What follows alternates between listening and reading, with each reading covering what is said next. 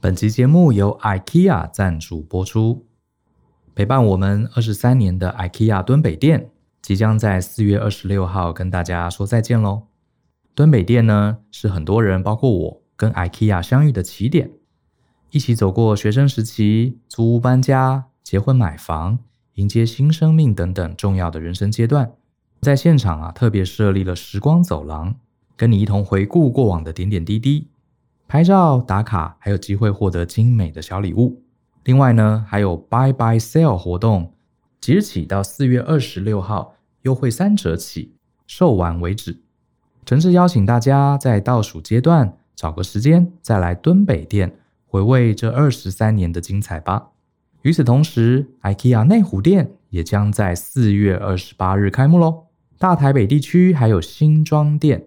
还有位在捷运小碧潭站的新店店，还有线上购物的服务，将一起为所有喜爱 IKEA 的粉丝提供更方便、丰富的购物经验，一起迎向家的新风貌。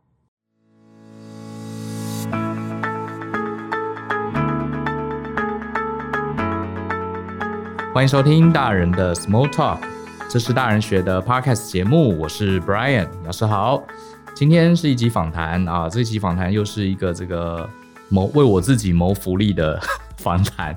我请了一个我非常想邀请的人，Mula。好，那 Mula 我大概跟大家介绍一下，他其实是呃细节我待会儿让他自己说哈。他目前是经营呃一个自媒体叫做 M 观点，然后他有一个非常好的电子报叫做科技巨头解码。大家如果有在听 Podcast，尤其是财经，好。这个类别时事类别的话，你一定知道他的 podcast 有一个叫 M 观点，也非常精彩。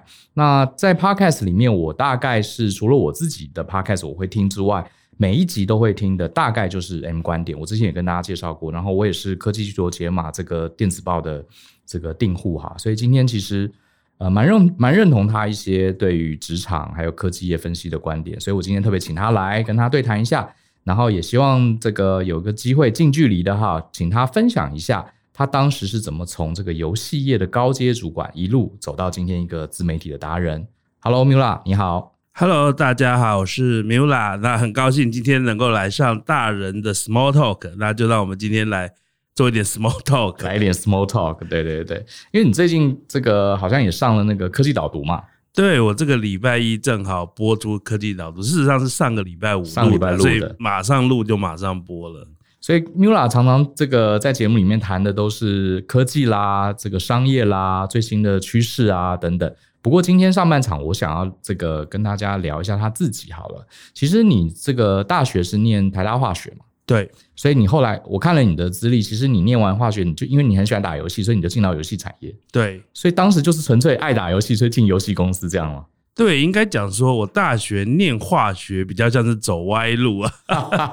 因为我在高中的时候，那个时候我那个时候一心想要做的就是做游戏产业，因为我高中非常喜欢玩电脑游戏，对，然后我整天都在想说，哎，我要设计一个怎么样的游戏。所以，其实在我那个年代，高中生一般还不太会写程式，不像现在写程式是比较多人在学的。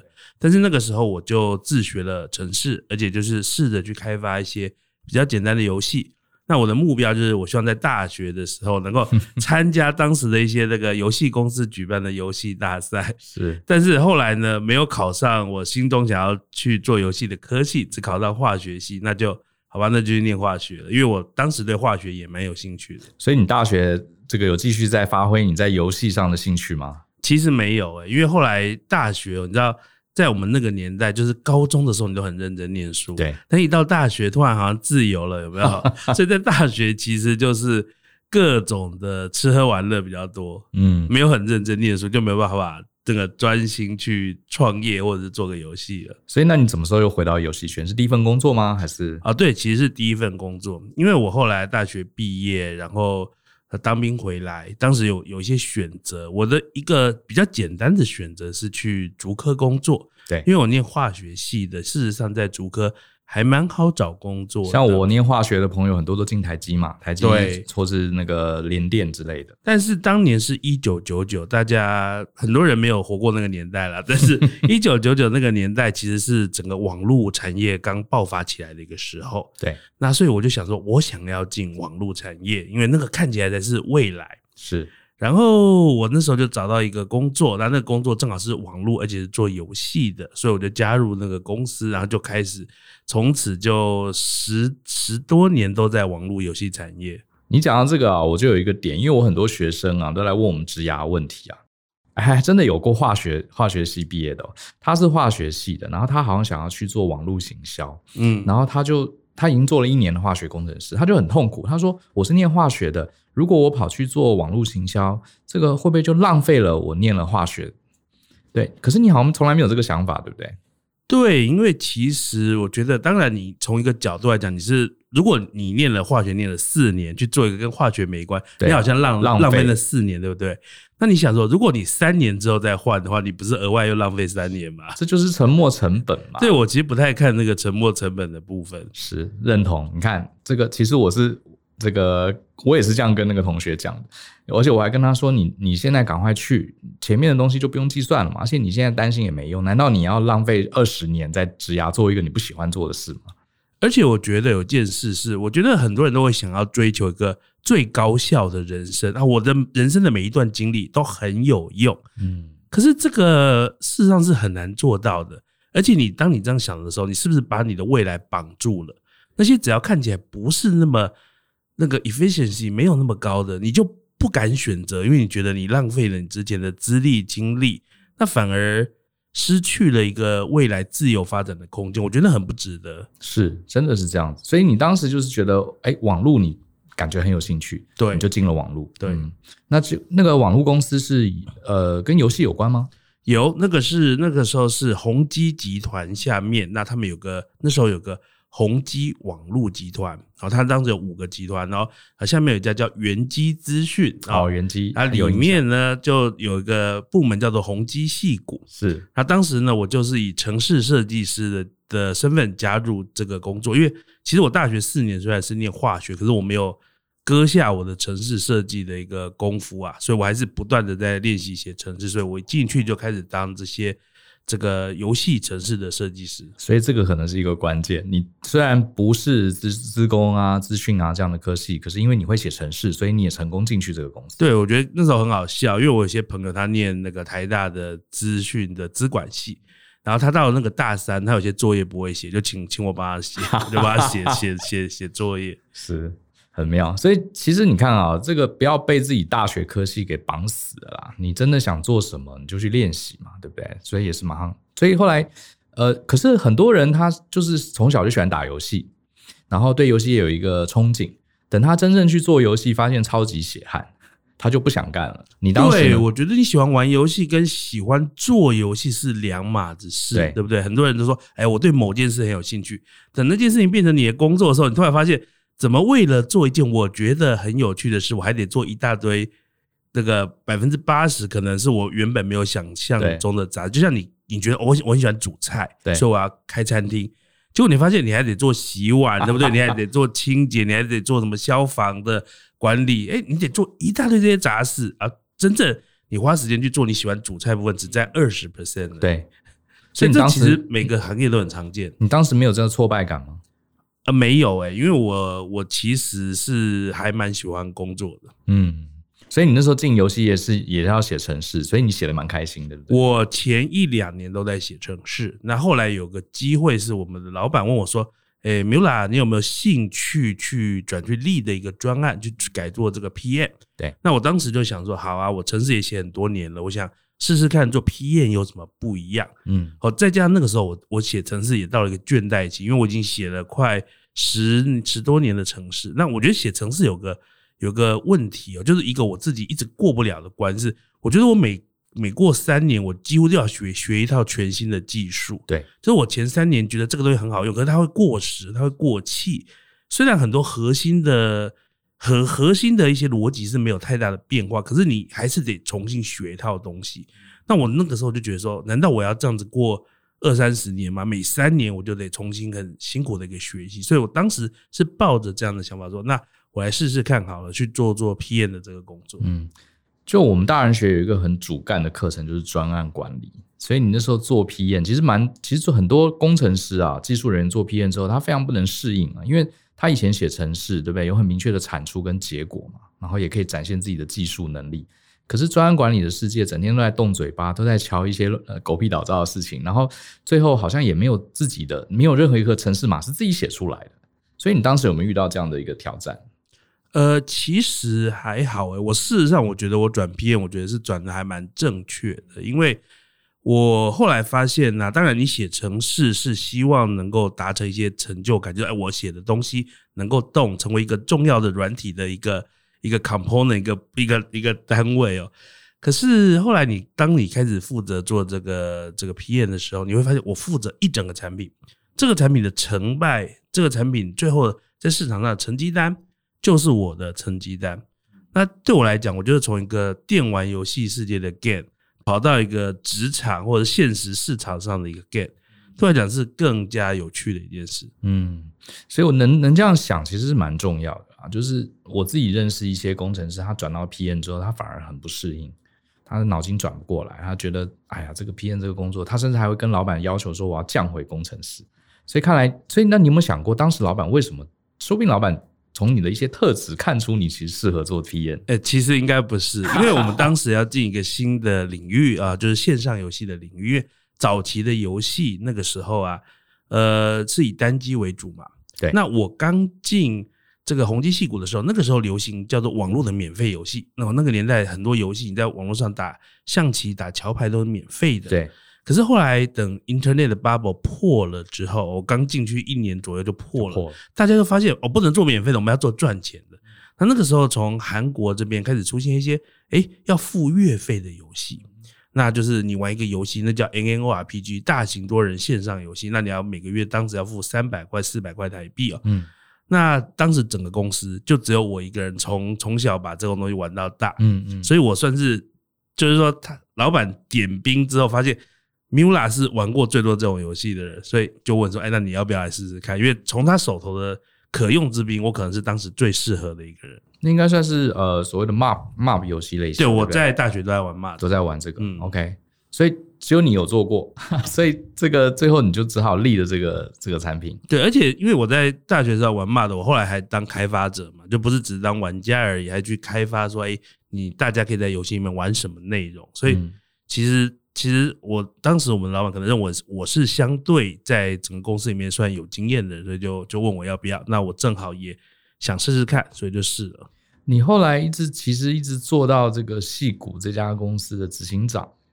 我觉得这种故事，我们的听众应该很好奇哈，就是大家心中想的一个技，这个从技术开始打底的一个城市设计师，一路转 PM，转到高阶主管，甚至在同样的领域，居然一路直通啊 到执行长的位置。你觉得这里面的一些关键是什么？这我觉得应该不多诶，在台湾有这样的对，因为其实是说，我觉得当然我是在这个状况下一个还蛮幸运的一个 case 的，但是。其实，当然，你说你从进入一间公司，从一个最基层的员工，其实我中间还跳去别的公司，后来又再回去。但是，你从一个最基层的员工，然后也没有靠任何什么关系，就一路爬，最后大概十年左右就就坐上那个公司的 CEO 这样的位置，我觉得的确是还蛮罕见的。嗯，但是你要问我为什么可以发生这样子，我觉得很大的一部分是运气了。你知道，每个人都问我说：“ 哎，你怎么做到？”我说。可能我运气好了，厉厉害的人都是说自己是运气。呃，我觉得是跟年，也不是说跟年纪，因为其实当时我我在游戏橘子做风之谷成功的时候，我就很清楚知道这是运气的。因为其实那款产品哦，我觉得谁做都会成功，只是当时没有人看好它，那正好掉到当时在游戏橘子的 PM 里面，经历最差，因为我当当时刚转过去，当刚去那间公司是算橘子的新人嘛。所以我就负责一个比较菜鸟的一个产品，比较大家不看好的产品，但是反而它成为一个最成功的产品。你说这跟运气很有关系耶？这怎么会是我自己靠自己努力就能做得到的事情？我觉得应该是有一些有一些事，当时市场所谓造势的那个势存在。可是我觉得，呃，大方向我觉得这个可能是运气哈，你在一个很对的时代，然后刚好这些产品。可是，同样在那个时代，也有失败的产品啊。对，也有失败。事实上，我也做过失败的产品啊。那那我觉得、喔，这个其实就是在后来啊，我开始创业之后，其实创业很流行讲这种叫做 MVP 嘛，叫做最小最小可行性产品。那其实简单来讲，就是你可以失败，但是重点是你越多失败，你就越有机会成功。你每一次尝试，这一次尝试不成功就算了，没关系，我们有还还有留有足够的资源可以去试下一次。嗯，那我觉得你在大家在职场哦，有时候你负责的专案产品的确有可能失败，这个失败有可能是这产品本身有问题。又或者是你的产品其实不错，但是很不幸的市场时机正好不对。对，又或者是你的老板很猪头，哎，也有可能，对不对？那那那就是一个失败，又怎么样？重点是你能不能赶快去找到下一个机会，下一个战场再进去投入。那当你越尝试越多次的时候，你成功的几率可能就越高。讲到这个，好像是不是跟投资好像有点关系哈？这个很多人他就是，哎呀，我买了一只股票，结果它跌了，不行。我绝对不能卖，我要等它涨回来，就一直抱，然后就越套越深。这个跟投资的关系，我觉得反而比较像是说，嗯，你不要因为任何一次单一的挫败，就停止了你在那条路上继续往前走。嗯，因为我们都会遇到挫败。我看过很多投资人，在他第一次投资很不幸就亏了百分之五十，所以他是说我从此不碰投资了。我觉得投资都是诈骗。对。我的钱只能放在银行，那你就是因为我觉得很可惜，因为你明明就犯了一个错，犯错你知道犯错我们损失了很多，我们损失了时间成本，我们损失了金钱成本，我们唯一得到的东西叫做学习跟经验。结果你学这个经验，你居然不要，扔了，对不对？你居然放弃了再用这个经验让自己变得更好，所以我觉得。你如果说这个我的这个职场的这个工作的一个体验跟投资，我觉得最类似就是这件事情吧，就是任何一个挫败，你都不能因为这个挫败停止了。你明明知道，你明明之前想了很久，说我就是要往这个方向前进，往这前进走走，往这个方向前进走很久，我最后会成功。结果你一开始遇到第一个失败，你就不再做了，你不愿意去碰第二个失败，第三个失败。我觉得这是这个是一个共通的一个背后的一个 concept。我觉得你这个观点超棒的。这个人生有些时候就是好像我们在一个黑暗山洞里，你看不到接下来的路，然后中间出现很多岔路。我们走了其中一条，就发现这条路是错的、不通的，这不是很好吗？表示至少这条路你可以删，就你少了一个少了一个错误的选项。对啊，那很多人就这个啊，我走错了，完了，我要死在这里。对，有道理哎，这个这个想法真的是蛮重要的哈。失败反而赶快，这是。当然不能说失败好事啊，我们要努力追求失败，倒不是，只是说既然已经失败了，反而我们已经得到的这个保障要好好利用嘛，就是经验嘛，对不对？那所以讲到，既然讲到投资，我也就好奇，就是说你当时在戏谷一直做到执行长，然后也做的有声有色哈，很多知名的产品都是你那时候开发、那时候带出来的。那后来是怎么会又走到这个自己成立 M 观点自媒体？呃，其实这个主要的原因啊，是因为我当时后来离开了戏谷嘛。对。那离开之后呢，我那当时就有一些不同的选项。一个最大、一个主要的可能，就一般人会选择选项，就是去海外工作。嗯哼。因为当时在台湾哦，对我来讲，已经没有再往上爬的很大的空间了。因为这样讲啊，矽谷当时是全台湾前五名的游戏公司。好，那可能我举例，假设他第五名哈，而前面还有四间公司，对不对？所以我要。往在台湾的职场，我要往上爬，就是我要进去那四间公司抢那个四间公司的 CEO 的位置。全台湾只有四个位置，对，很少，对不对？很多人要抢这些位置，这不一定会轮得到我。而且人家做的好好的，哪空位位置没有空出来啊？是，所以对我们来讲，当然是海外会有很多机会。当时很多国外的游戏公司想要发展东南亚市场，就邀请我去。所以我当时很认真的考虑说，我要不要把我的人生的职涯就跑去东南亚？因为一去可能就回不来了。就是在 maybe 在新加坡工作个五年十年，你建立的建立的人脉全部都在那边，你可能也不一定能够回台湾，可能等到你要退休才能回台湾。所以我当时就很认真思考，说我到底要留在台湾，嗯，还是出国？那最后我觉得我还是比较想要留在台湾。那我觉得另外一方面是我当时啊，二零一二年年底离开戏谷啊，二零一三年我决定要开始做自己的东西的时候，那个时候我觉得我在职场上已经工作十多年了，嗯哼。那这十多年应该也累积了一些实力，好，也也累积了一些想法。那这些想法，我觉得我在那个时候不做的话，我如果再去做一个高阶的专业经理人，一做又是五年、十年，等到那个时候我已经老了，我也没办法去试着去做这些其他我想做的东西了。所以我后来就决定说，哎，那我留在台湾来做。那那我一开始的创业也是做网络行销为主的东西，嗯，但是做了一阵子之后，后来整个 video 的东西开始兴起，然后我就想说，哇，video 我要怎么去做这个东西？我要怎么样去做影片的行销？当时 YouTuber 很红嘛，我就想说，好吧，那我也不知道，我不知道怎么做，我的公司的团队也不知道怎么做，所以我就说，那我自己来拍拍 YouTube 的影片哈，我自己当主角好了，就是就是因为我可以第一手学到经验嘛。哎，我后来就开始做我的第一个这个频道叫眼观点，那到现在从 YouTube 慢慢扩到。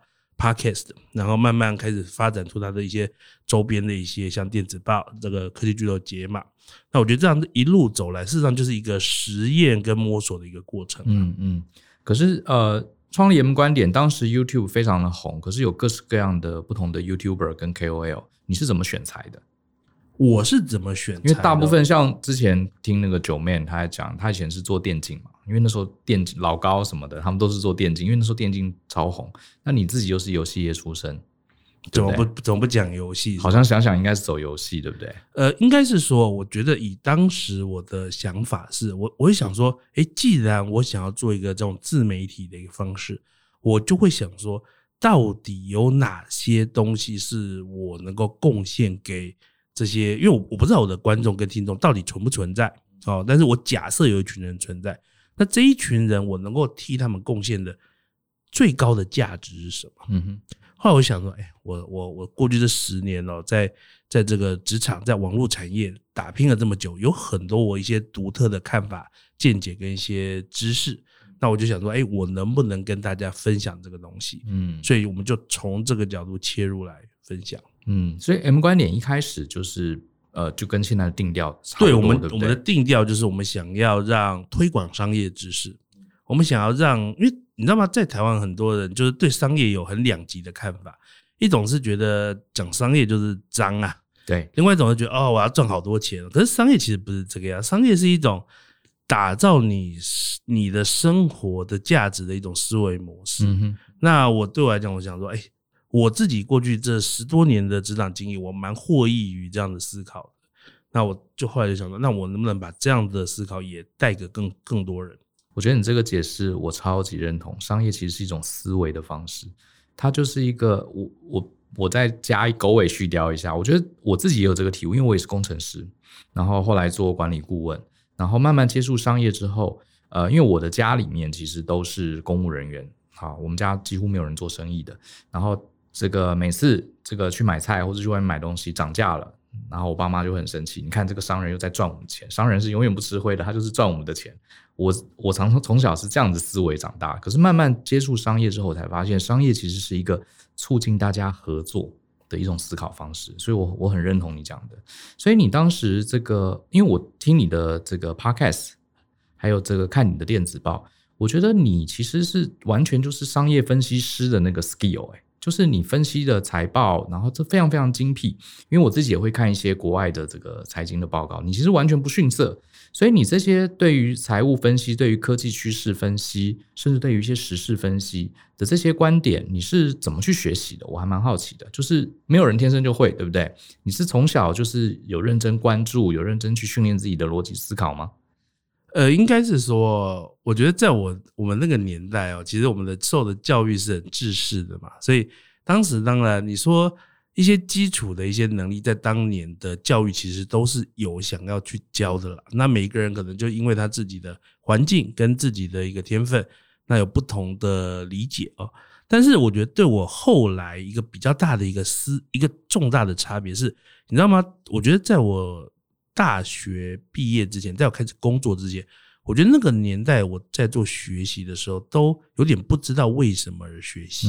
好、嗯，当然你在高中就是为了考上大学嘛，你在大学就是为了要能毕业嘛，或者是找份工作。是，可是你有真的那么爱自己学的东西吗？我觉得还好。对，那不至于到不爱了，否则就没有办法一路一路念上去。但是我后来开始，当我进入职场之后。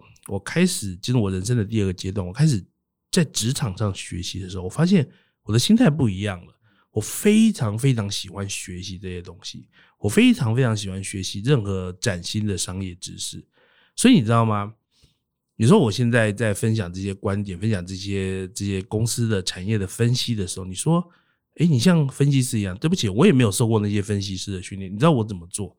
当我今天想要谈一个题目的时候，我就会把它所有全部的资料都看过一次。嗯哼，所以其实有些时候我写一篇五千字的分析文章，之前我已经看过十万字的资料了。对，不夸张，一定有。其实就是这个样。然后我还可能还要看一些 video，因为有些东西只有 video，像啊某间公司它的一个新品的产品的发表会，它有一有个两小时的 video。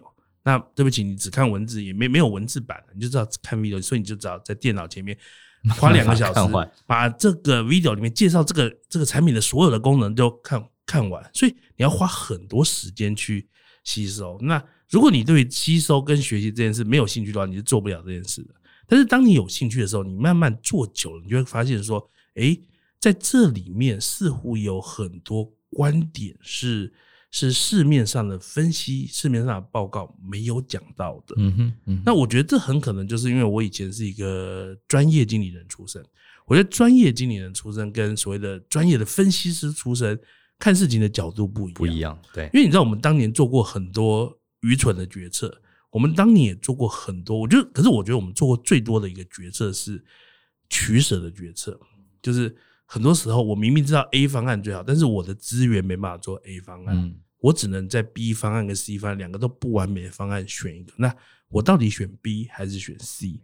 在这样子的一个就是有受限的一个决策环境之下，你就会训练出很多的思考能力，你就会你就会去分析说，哎，我选了 B 之后有有几种可能的发生的选项，选了 C 之后未来有可能有几种的发展。那到底这样子对我们公司三年五年之后的竞争前景的影响又会怎么样？你就不得不去一直做这种我们叫做情境分析哦，就是各种的情境。那你你从情境分析里面就就想办法去推论出一个最佳决策，就是可能不是最佳，但是是你当时可行范围里面的最佳的决策。那对我来讲，我在分析这些公司、分析这些商业决定的时候，我也是用同样的角度来去想的。我想说。如果是这间公司的经营管理的阶层，我有哪些限制？为什么我必须做出现在的这个决定？那这样的决定，在面临未来的环境，我自己会评估是是我能够加多少分，还是事实上会扣分？嗯，那我就会从这样的角度去做这样的分析。我觉得好，我大概身为一个读者，我大概理解。像呃，我最近才刚听了你讲针对那个。ARK 不是刚出了一份对 Tesla 的未来的股价的预测，嗯，然后你分析了，你觉得这个预测其实是过度乐观，然后你讲了你几个观点，呃，我觉得我听了那段，我就是很佩服，因为你讲那些观点，这个新闻我也有看，我也有 follow，可是我就没有想到这些观点，我现在可以听你这样讲，我可以理解，其实你就是站在一个经营者的角度去看它这个车子接下来的毛利，接下来它是不是真的有那么大的产量。还有一些呃，他想要做这个无人的呃，这个这个计程车，全美的产量呃，全美的这个市场是多少？所以他们的预估是过度过高还是过低？其实这个这个分析其实真的是很很精准，甚至我觉得呃，不能说精准啦，就是说他给了一个更不一样经营者的面向，这个是我觉得蛮厉害的。就是如果市场上正好没有人用这样的角度切入，那当我们用这种角度切入的时候，我们就给有看到这份资讯的人。多一点 information，它多一些参考的资料。我们我们并不是说今天只要我们分析的就是对的，没有人做到这能做到这件事，好吗？但是我们能够尽我们的角度提供一个可能市场市场上没有的观点，那我觉得对于有看到这个东西的人就会有很大的一个帮助。所以突然觉得你的呃这个节目名称叫 M 观点，好像还蛮有道理的，就 multiple 的观点。不过这个可能是你的名字啦，对，就是真的，我就是听你的节目，就是说有一种感觉，就是你会想，你会有一些切入点是我们从来没有想到过的。我是觉得这个电子报真的是蛮分量很足啊。对，因为其实哦，我觉得就每一个人他有一个自己形塑自己的一个经验嘛，就是你看哦，以我，其实我刚刚讲说我在做这个分析的时候，我都是用我是这间公司的经营。管理的团队的角度来看，他为什么做这个决策，对不对？事实上，这也是我的投资哲学啊。嗯，你知道我在我在我的投资的早期，事实上也是亏损很多。那时候学的市场上所有能够学的各种分析方法都用，也是缴过学费的。对，我是其实当时早期是亏损惨重，但是后来你知道，我后来慢慢学到一件事情，就是我找到适合我自己的投资方法。而你知道，我觉得最适合我的投资方法是什么吗？嗯，就是。呃，假设你今天要投资一间公司，你要买一间公司哦，那我那时候就问我自己一个问题：如果今天这间公司要请你过去当他们的一个高阶主管，你要不要去？我喜欢问我自己这个问题。那如果呢？我说，哎，我觉得绝对不能放弃这个机会，那就代表我心里觉得这件事非常棒的公司。对，那我就回头来看看，说，那是不是这间公司是该我去投资的？那相反的，如果今天有一家公司啊，他不管给你多高的薪水，你还是会犹豫再三。嗯，这个其实，在投资里面，就像如果今天有一家公司，一般人可能觉得它可能还不错，嗯，然后它最近的股价正好跌了。跌了二十 percent，那你就觉得，哎、欸，这个是不是一个好的机会可以进场去买？可是你就会想说，哎、欸，如果你我你先不要问我说跌了二十 percent，我该不该买这间公司？而是想说，如果这间公司来邀请你去加入他的公司，成为他的 CEO 或者一个副总，或者是他的董事会的成员、独立董事，你要不要？你要不要？嗯，你就想说，当然了，如果你跟跟什么事情都没有做，当然是接受的工作也没那么不好。但是你当然是想说，如果有其他几个还不错的工作，对，同时在选的时候，你会想说。老实讲，这个可能在我的顺位只能排第五名、第八名，那就代表其实这间公司不见得是真的那么好的。你你内心是知道的，这是一个给自己的一个思考的测试，对不对？如果我们只是把它当成股票进进出出，当成赌博哈，这个比大小，你就不会有这么深入的观点。可如果我们去思考说，我愿不愿意去这家公司负责当这个经营者，可能你就会想更深。好像我听过一句话。不知道是不是华伦巴菲特说的，还是谁说？就说，呃，如果你这家公司的股票你并不想持有五年、十年以上，那你一天都不要持有，对，你一秒钟都不要有。那这是巴菲特讲的，巴菲特讲的嘛。嗯，但是你知道吗？我觉得这个东西有最大的差别是，你知道，你投资一档股票，你不过就是把你的一些钱放在上面而已，了不起就损失，全部损失。可能如果你没有，哦，我举个例，我控制一 percent、两 percent 的部位。就算全部损失，对我也没有很大的损失，对不对？嗯、可当你今天用我要不要进这间公司工作的角度去思考，你想的是，我可能是要花我未来五年、三年、五年至少了哦，那长一点，说不定五年、十年的人生的精华要花在这间公司上面。如果这间公司的潜力不值得我去做这件事的话，我怎么可能会愿意花三年、五年就进去这间公司？没错，你一天要待在公司，像我以前那种工作狂，一天待在公司是待个十几个小时，诶所以我的人生活在公司的时间比活在我自己能做的事情的时间久。那你想要活在这间公司吗？当你不想的时候，那就代表你不应该去投资它。没错，我觉得就是这个就是观点的形成。有些时候你就是要切换不同的角度去思考。我记得呃，最近听你有一集节目，我觉得你讲一句话，我超级超级认同。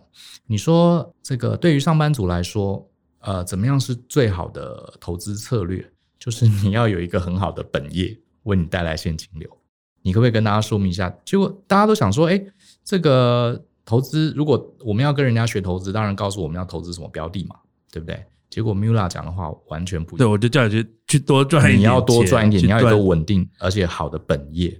对，因为我觉得大家要理解一件事情哦，在投资这个领域里面，报酬跟风险是相对的。嗯，当你追求越高的报酬率的时候，你的风险就是越高的。所以，其实有些人，如果你没有办法有这个我叫做源源不绝的一些资金的投入的话，那你又想要在投资里面最后有不错的成绩单，你就得去被迫冒险去做高风险的投资。但是高风险的投资的问题在于是，你知道绝大多数人最后都是亏钱出场。是，那这真的是很可惜的一件事，因为你把你的钱，你辛辛苦苦赚来的钱放在投资市场，不就是希望替他替你赚钱吗？结果他反而替你亏钱出场，那你不就还不如当初不要投资呢？所以其实我觉得很重要一点，当你可以有一个好的本业的时候，你会可以不断的持续在投资市场加码。嗯，当你能够不断的在投资市场加码的时候，你就不必选择非常高风险的投资方式。对，你可以选择一个相对稳健的投资方式，而且这样子的方式。投资下来十年、二十年之后，也会有非常 handsome 的一个报酬，非常漂亮的一个报酬。是你不用说这样讲好，就讲，假设你今天只有一笔钱，叫做我我手到一百万，我现在叫这一百万，十年之后我要把它滚成一千万，不是完全做不到，有机会做得到，但是你就得追求一个相当高的投资报酬率。没错，另外一种方式是你你现在有一百万。而且你每年可以额外再投入三十万，嗯嗯，在这种状况之下，你十年同样你是目标十年之后要一千万的话，你相对简单很多。是，那你就何必走困难的路呢？嗯，没有人能知道明天股市是涨是跌，没有人知道明天哪一家公司会起会落。可是如果放开十年、二十年的时间，其实人类的这个文明跟商业是往上的，对不对？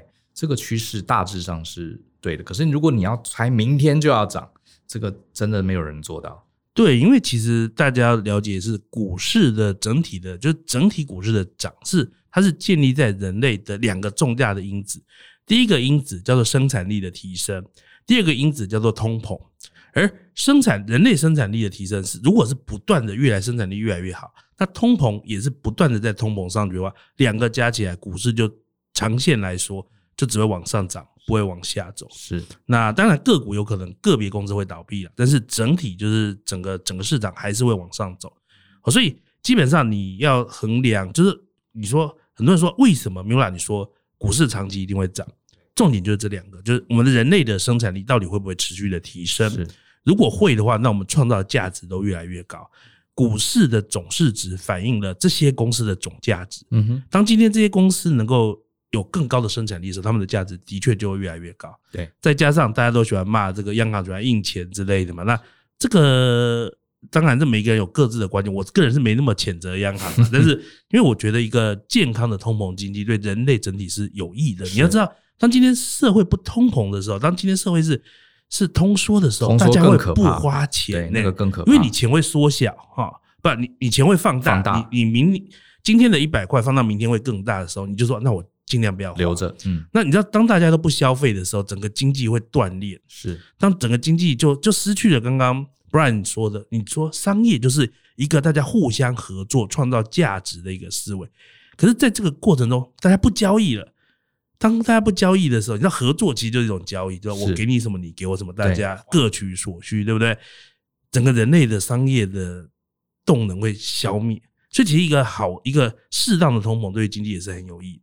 那所以这两个因素都同时存在的状况之下，长线来看，股市应该就是不断的在上涨。嗯，讲到这个啊，我觉得我们我很认同你的观念。这个我另外担心一点啊，就是这一两年就是疫情结束之后，这个全球股市都大涨。然后我身边有些小朋友，二十多岁的哈，然后就你也知道，就是他们人人都觉得自己是股神了。他们第一次有生以来第一次参与股市，然后就遇到一个大多头行情。我觉得我个人的观点，我觉得这不是一件好事。就是呃，他每个人都觉得，哎，我随便买一些股票，几乎都涨了。前几天还有学生很年轻，二十几岁跟我说：“老师，你看我今年才投入股市几个月，我的这个获利率已经百分之二十了。对，我已经三年不用工作了，我已经赚到我三年未来的薪水。”他说：“所以我现在有考虑啊，我要来做全职投资人。”然后。我自己其实跟你年轻的时候一样，我这个也是乱玩股票，乱学一堆东西，结果赔了不少。那当时也是两千年，是股市多头嘛，大多头，那是泡泡沫前夕。我觉得那段时间赔了不少，可是我真的学到很多。可是现在小朋友他还没有经历过这样的一个循环，他看到的刚好是多头，对，所以等他们未来大赔的时候，他们就会学到了。所以看来只能，你知道我在我的节目上，我不断的想要警告大家，就是说。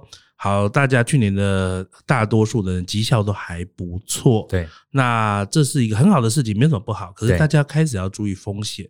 你有一个人可以有很多种方式学习，绝大多数人得真的亲身跌倒才学习到，但是总有一些人可以没有真的跌倒就学习到。嗯哼，那我们能做的就是。尽量把一些能够帮助他们的一个观念散发出去哦。可是我相信啦，我觉得我悲观一点来看，我觉得大多数人应该是听不进去的。嗯嗯，当你一切都顺风顺水的时候，你怎么会在意别人给你的警告呢？对不对？我过去，哎，我告诉你，我过去三个月每天都在高速公路时速两百公里开车，没有出过车祸。对啊，那你告诉我说，哎，我告诉你，不要开到两百公里了，开一百一十公里比较安全。对对。我已经开了两个月了，都很安全，都没事。对，那下次出车祸，你就会学到了，对不对？所以其实大多数人都必须亲身痛过一次，才会学到了。所以，但是，所以我没有很悲观这件事。我觉得这是人生很自然的一个现象。我当年没有学过，没有亏过，我也不会学到这些东西。对，那我也是。他们也只是在讲他们未来，他们如果未来真的赔了，那也是学他们缴个人生的学费而已啦。嗯嗯，就是呃，跌倒。这个如果能学习，它就不是坏事。可是就就怕不要跌得太重，站不起来了，对不对？哎、欸，其实哦，我跟你讲，像我当时哦做投资，最就从因为那时候 dotcom bubble 赔了很多，嗯、那我我我其实很认真工作了三四年，才把我欠的钱都还还清哦。我可以我可以理解。所以其实，可是你知道吗？我觉得那个时候对我的帮助是很大的，因为我当时就想说，为什么我我这三四年都要还钱？就因为我那个时候嗯做了错误的投资决策，我用了错误的投资方法，所以我后来就非常认真在思考。到底哪一种投资方法是适合我的？所以没有通过那一个，你就不会有后来的我。是我也是跟我爸借了一笔钱，最后全部赔光，所以差不多也是工作了几年，好，大概慢慢才有办法存到那么多。是啊，所以那我这样不管怎么样，我们相信这个听众啊，还是有一些他是愿意听这个建议的哈。如果今天一个小朋友二十几岁刚开始上班，可能一个月就三万四万了不起了，就算多了。然后每个月可能也存不了多少钱，可是他又想做投资，有没有什么一些简单的建议？还是你会建议他直接先投资自己再说？呃，其实我这样讲啦，我觉得当然有些人说你的薪水没有多少之前哦，就是全部投投资自己啦。是我不会这么极端，因为我觉得其实你不进投资市场，你也没办法学习投资市场啊。对，而。学习投资市场，我觉得是人生非常重要的一件事情。我真的建议越早开始越好。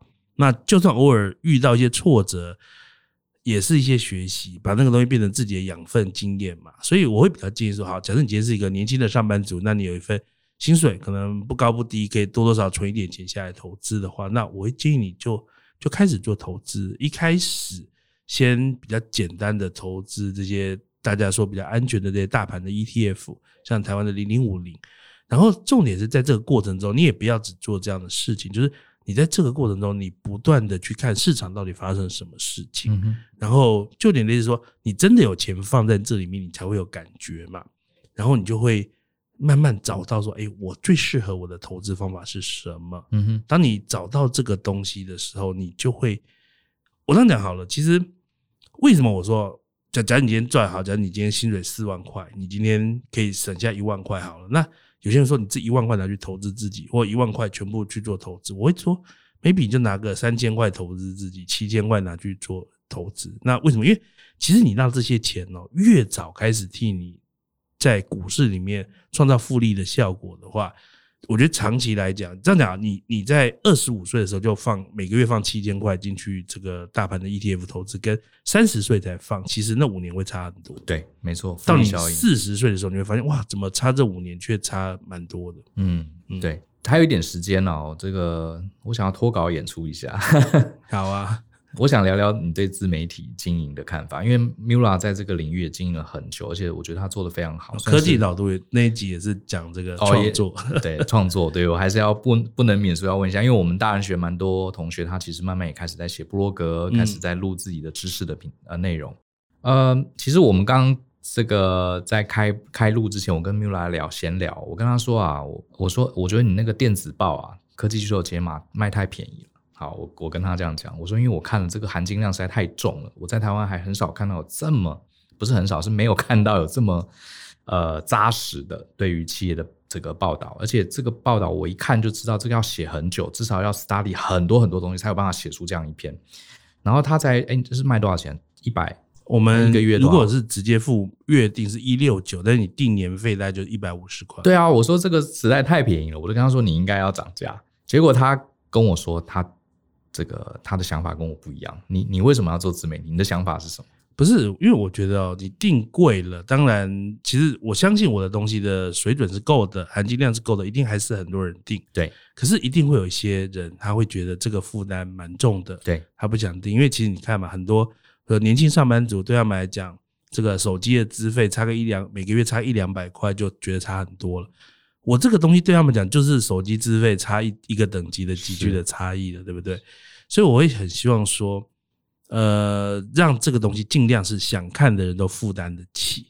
那做这个东西对我来讲啊，我觉得是，你知道，一个人哦要做自己的事业或者做自己真心要投入的东西，你一定要有个愿景，对不对？对。那那个愿景是比任何短期利益更能够驱动你去做这件事情的一个价值。没错。所以对我来讲，我当初在做这个科技巨头解码的时候，我在做 N 观点的时候，我我想的价值是什么？我想的价值是，哎，我你你因为我非常清楚知道一件事，就是你如果没有这个价值，就算你短期有获利，你也没办法长期做下去。对。哦，他是这个之前那个 Simon Sinek 不是出了他的无限赛局的新书吗？里面就讲说，每一个人要有个崇高的目标。那我的崇高的目标是什么？我的崇高的目标就是让台湾有更多人有一个管道去认识啊，原来学习商业，学习去了解一些商业运作的原理，对他们的人生，不论是职场或者是生活的其他部分，可以产生莫大的效益。所以对我来讲，我的无论是我的频道、我的 podcast，或者是我这个电子报，都是在传达一样的东西。那这是我的核心理念。那既然我有这样的核心理念，我就不希望有一些就是正在最需要学习这个东西的一些刚开始薪水还不高的年轻人，他们会因为这个东西价格太贵而订不了这个东西。对。我我蛮认同的。其实我在课堂上常跟同学讲，就是那个以前我们读书时候读到嘛，赫兹伯格双因理论，就是人有什么保健因子跟内在的因子啊，其实就是呼应刚刚这个 Mula 讲的。你做自媒体，其实做任何事情都对。当然，我们都想要赚钱，对不对？没有人不喜欢赚钱，我们想要让自己有更好的生活。可是金钱这些财富，它其实是呃，它也是一个驱动因子，没有错。可它是属于保健因子，就是它不能真正长时间驱动你做一件很突破的事。就是说，没有它不行啊，没有它不行。但是它不足以成为驱动你持续成长、持续动下去的那个动力。没错，没有它不行。可是你如果真正要长时间有很强的动力，其实你需要有一个理念，需要有一个你的价值观，需要有你的一个目标。啊，你觉得做这件事情是有意义的，这个才能支撑。对，赚钱只能是副产品，是它是一个 by product，就是你在做这件事情的时候顺便产生的一个东西。对，我我是蛮认同的，因为我自己在课堂上也跟同学这样子。你看，很多人他工作就是，呃，我们当然这个有一个好薪水是绝对重要，是必要的。可是呢，如果他到了三十岁、四十岁，他不知道他为何而工作，纯粹就是为了多一万、多五千。去做人生的选择，他到后面很可能啊，会会会越做越觉得不知道自己到底在干嘛。对啊，其实你看，我认识一些传说中的一些高阶经理人，他们他们有时候在中年的时候，我讲中年大概四十五到五十岁的时候，会遇到遇到一个状况，就是他现在的这份工作薪水很高，对，他舍不得离开，可是他已经腻了，他已经不再想做这件事情，所以他其实很痛苦，对。他因为他知道，在他的人生职涯这个阶段，要再去找一份同样薪水的工作是很难的。是，但是呢，他就真的已经做的可能同一份工作已经做了十年、二十年了，已经没有挑战性了，或者是就或者是每间公司公司也过了成长阶段，他或许待在这个位置上，已经不是他真正 enjoy 的一件事了。他又为了这个薪水离不开，我觉得那真的就很可惜了。我觉得人必须要早一点呐，早一点摆脱这件事情的一个束缚，就不要让自己的一个人生的一个选择、职业的选择、工作的选择、时间要花在哪件事情选择，被钱影响那么大。就钱可能了不起影响你二十 percent 的决策，你应该还有八十 percent 的决策是来自于你是不是真心想要做这个东西，是是不是你真这东西是不是你。长久做下去，做十年、二十年，你还会很有兴趣的东西，我觉得那才是一个很重要的关键。嗯，我觉得你有一个很特别的地方，你很，你好像从小很知道自己要什么。呃，应该讲说，我在每个阶段都很知道我自己要什么，但是当然，我过了那个阶段，或许我会觉得说，哎，其实我三年前、五年前，我我改变了，我成长了，我选择了一个新的目标。可是我觉得我，我我从来没有后悔我以前走的路，我觉得。不是我之前走过那些路，我怎么会有现在新的体悟呢？我没有之前赔过那个投资，我怎么知道我现在的投资方法是什么呢？我没有在 A 产业工作过，我怎么会知道我后来到 B 产业可以去活用 A 产业的一些经验呢？所以那些东西都是刻在我这个人身上的一些历史痕迹，都是我的资产啊。对，所以我从来没有说，哎，我花在这件事上五年、三十年是浪费，没有，没有，我从来。不觉得我过去的任何一秒钟人生是没有价值的。那个贾伯斯的那个在斯坦福大学演讲也讲了嘛，他说人生就是一每一个点，最后有一天你回头发现他们都串起来。对，那个东西都对你都是有意义的。嗯，我会问这个问题，其实我觉得啊，是因为很多学生有问我，他说他们其实呼应你今天开场一开始讲的话，很多人他做每一件决策，他要讲求当下即时的效益。我做这决定就是要对的，我每一次转职薪水一定要更高，福利一定要更好，位阶一定要更高。他不能允许每一次的选择有任何浪费，好，或是错误，或是不够效率。反而在这个过程中，他不知道他自己要什么了，对不对？对，因为你追求的是效率嘛，而不是你真的要的是什么嘛。这就跟你去一个餐厅啊。然后它有两道菜，一个是哇 CP 值超高，可是你没有很喜欢吃那个那个菜，但是你就觉得说不行，我就是要点 CP 值最高的。明明你不喜欢吃牛排，但是你看到说哇，他今天这个三百块的牛排特价一百五啊，不吃怎么不行怎么可以呢？你就点了。当你在吃的过程，你也很没没有很想做这个牛排，对，何必折磨自己？说的太，你这个例子也太棒了。我觉得很多人人生就是一直在找那个对最 CP 值最赚的选择，吃到后来，他其实没有一道菜是他喜欢，甚至他最后到他喜欢吃什么，不喜欢吃什么，他已经搞不清楚了。我觉得这就是真的是呼应你开始的讲法。我觉得这个这个这个 ending 非常非常的棒，我觉得蛮鼓励大家。呃，其实今天特别请 Mula 来，我也是想借他的口啊，跟大家分享一下一个这个有历练，有一个做过工程师，做过基层的技术人员，一路又成为经营者，现在又自己创业成为自媒体这样的一个人，他到底是在怎么在想他自己的人生，怎么在做思考的？我觉得是蛮蛮值得大家参考。那最后，你可不可以这个给我们听众一个简单的建议，不管在投资或是人生？好，那我如果硬要要给大家，就是 同时可以用在人生跟投资上面的建议的话，好，那我觉得其实有太多建议，但是我只给一个，我想想看是哪一个。我觉得呃，前两年有个名词很很很红，叫长期主义。嗯，好，长期主义讲的就是我你就是选定一个领域，然后下去长期耕耘。它在投资里面就叫做复利效应，嗯，就是你投资东西，你要让那些钱长期的放在市场里面。那同样的，你在工作上面，你也是要长期的让自己处于一个成长可以环的环境。所以，长期主义我觉得是非常重要。就是说，你不要太看，就是你在评估你要不要做一件事情的时候，你不要说我一定要一年内做到什么，我一定要两年内做到什么，不是这个样子的。当你很急着看到短期的结果的时候，你就会。我我不我不知道该不该用走歪两个字啊，可是你就是为了达到目，你就为了达到 KPI 不择手段。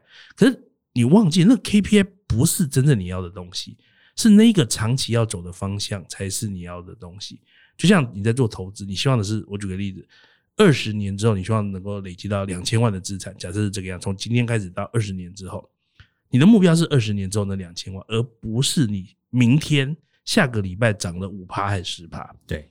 那你去追求明天或下个礼拜涨到五趴到十趴，很可能会让你二十年的那个长期目标做不到。嗯哼，嗯哼。同样的，你在做你的人生规划的时候，你想你五年、十年的长期目标是什么？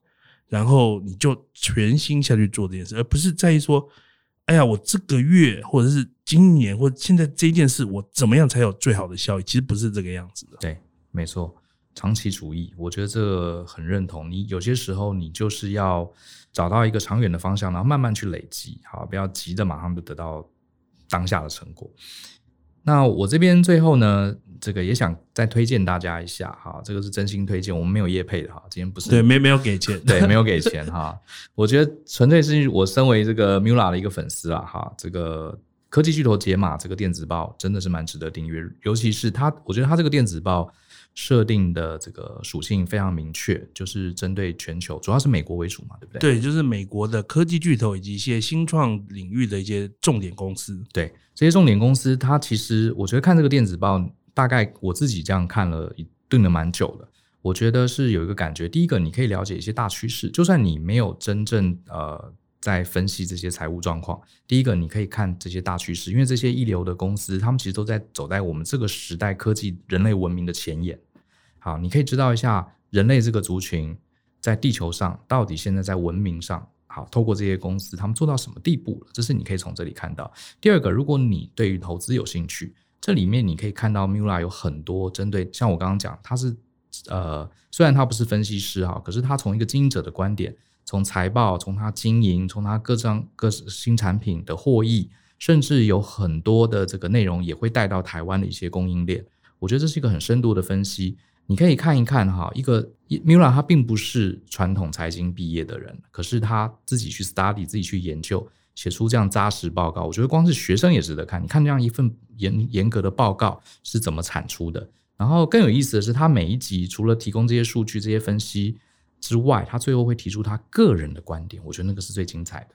而且我们有免费的，你知道吧？就算你付不付钱，因为我们每个月五篇左右，四到五篇，但是有一篇一定是免费的。对，所以就算你今天不付钱，你也可以来看那篇免费的。是是，我相信只看那篇免费的，就你就当成每个月有一个小小的。有趣的一个研究可以读，是是，我觉得这个蛮鼓励大家真的去看，好，我觉得真的是蛮蛮精彩的。那另外就是，如果呃你是喜欢听 podcast 的话，那 Mula 他们在这个 podcast 上也有一个节目，就叫 M 观点。那 M 观点这个里面，我觉得是比较综合嘛，不是只有讲财经跟科技，它有好几个系列。对，我们有三个系列，礼拜一讲叫做科技 and 头条，就讲三则我觉得重要的科技新闻。对，礼拜三叫做 New Life 啊，那主要是讨论一些时事。那礼拜五叫投资好难，那就是，是就是专门跟大家介绍一些投资领域的一些新一些新事情的一些讨论，或者一些观念的一些澄清，大概是这样子。那对我来说，这两个频道对我自己最大的帮助，其实就是帮我省时间。好，怎么说呢？我们平常不可能像像我自己的领域比较是在职场跟管理嘛，那我要设计很多课程，我不可能有时间去搜集这么多国际这个最前沿的这些商业的知识。那我后来就发现，看了很多很多东西，花了很多时间，什么《纽约时报》啦、《经济学人》啦，我其实全都订了。可最后我发现，我花最多时间是看 Mula，因为其实。都已经整理好了，好，所以如果你对这个领域有兴趣，我是还蛮推荐的。好，你可以去 follow 一下，不管是 podcast 或是电子报。好啊，今天真的蛮开心的，感谢 Mula 哈，这个特别谢谢 Brian 邀请，百忙之中特别来接受我们的访问，而且我今天这个脱稿演出还问了他一堆稿子上没问 没问，因为其实我有准备一些答案，都后来都没有用，因为根本就没有照着这个访谈讲嘛，所以我就说这是我私心啊，我想我想知道什么，我就直接问他了。好，谢谢你来。那希望有机会未来我们还可以多多的交流合作。好好好，等未来也邀请你们上 M 观点来。啊，太好了，如果有这个机会的话。好，相信思考，勇于改变。谢谢各位的收听。然后呢，我们希望未来还能请 Mula 给我们分享更多内容。当然，你直接订阅他的频道或是订他的电子报是更方便的。那我们就下次见喽，拜拜，拜拜。